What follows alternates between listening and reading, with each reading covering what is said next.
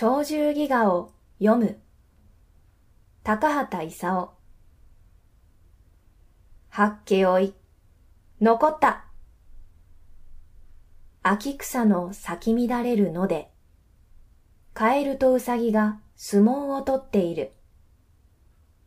カエルが外掛け。すかさずウサギは足を絡めて返し技。その名はなんと、河津掛け。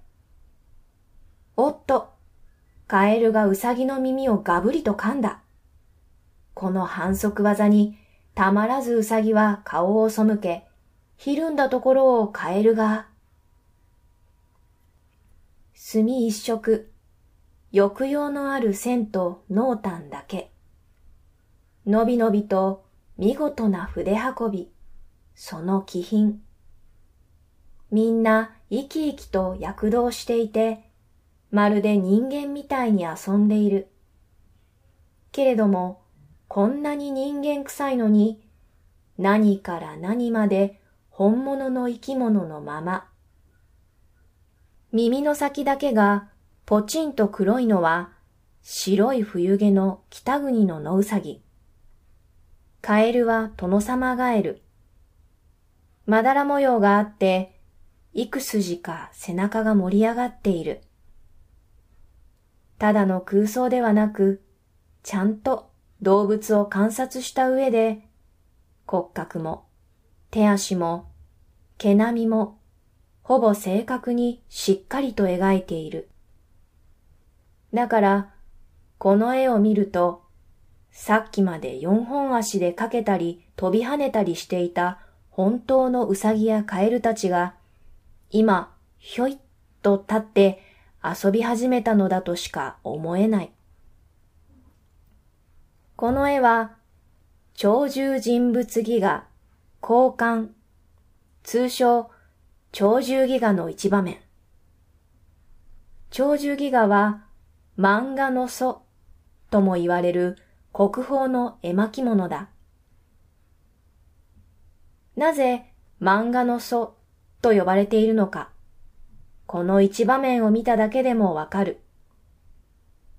線のみで描かれ、大きさが違うはずのうさぎとカエルが相撲をとっている。どこかおかしくて面白い。すごく上手だけれど、確かに漫画みたいだ。でも、それだけではない。試しにパッとページをめくってごらん。どうだい?カエルがウサギを投げ飛ばしたように動いて見えただろう。アニメの原理と同じだね。鳥獣戯画は漫画だけでなくアニメの素でもあるのだ。漫画なら小回りをすればいいし、紙芝居でもこんな風に絵をさっと引き抜けば同じことができる。それぞれ手法は違うけれど、どれも動きを生み出したり、場面をうまく転換したりして、時間を前へと進めながらお話を語っていく。それを鳥獣戯画などの絵巻物では、長い紙に絵を連続して描くことでやった。この2枚の絵も、本当は繋がっているのをわかりやすいようにわざと切り離してみてもらったのだ。実際に絵巻物を手にして、右から左へと巻きながら見ていけば、とっくみ合っていたカエルがウサギを投げ飛ばしたように感じられる。もう少し詳しく絵を見てみよう。まず、ウサギを投げ飛ばしたカエルの口から線が出ているのに気がついたかな一体これは何だろう煙かなそれとも息かな？ポーズだけでなく、目と口の描き方で、カエルの絵には投げ飛ばした途端の激しい気合がこもっていることがわかるね。そう。きっとこれは、えいとか、ゲロロとか、気合の声なのではないか。まるで漫画の吹き出しと同じようなことをこんな昔からやっているのだ。もんどり打って転がったうさぎの背中や右足の線。勢いがあって絵が止まっていない。動きがある。しかも、投げられたのに目も口も笑っている。それがはっきりとわかる。そういえば、前の絵の応援したうさぎたちも笑っていた。ほんのちょっとした筆さばきだけで見事にそれを表現している。大したものだ。では、なぜうさぎたちは笑っていたのだろうか。カエルとうさぎは仲良しで、この相撲も対立や真剣勝負を描いているのではなく、カエルのズルを含め、あくまでも和気あいあいとした遊びだからに違いない。絵巻の絵は、繰り広げるにつれて、右から左へと時間が流れていく。では、もう一度、この場面の全体を見てみよう。まず、おいおい、それはないよと笑いながら抗議する応援のうさぎが出てきて、その先を見ると、相撲のカエルがうさぎの耳を噛んでいる。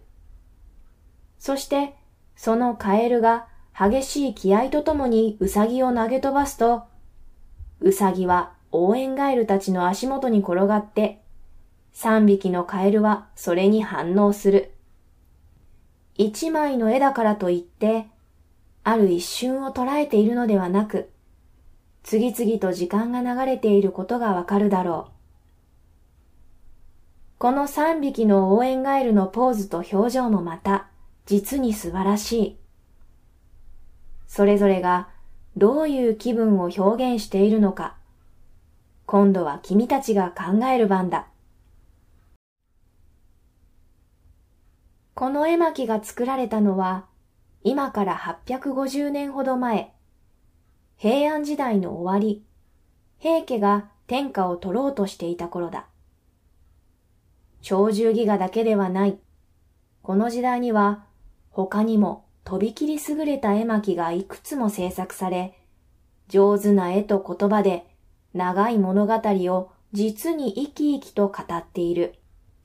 そして、これら絵巻物に始まり、江戸時代には絵本、絵入り読み物や写し絵、幻冬芝居、昭和時代には紙芝居、漫画やアニメーションが登場し、子供だけでなく大人も大いに楽しませてきた。